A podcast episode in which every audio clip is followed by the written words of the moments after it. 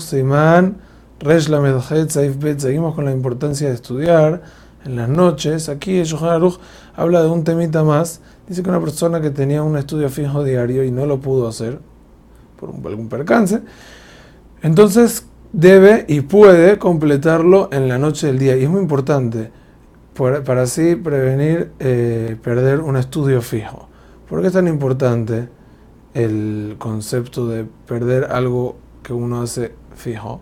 Entonces tenemos que saber que así como cuando una persona promete romper una promesa, transgredir una promesa es muy grave, una cosa que una persona acostumbró a hacerlo, entonces a filo si no dijo prometo, el lenguaje de prometer, es como si fuera que prometió y es muy grave.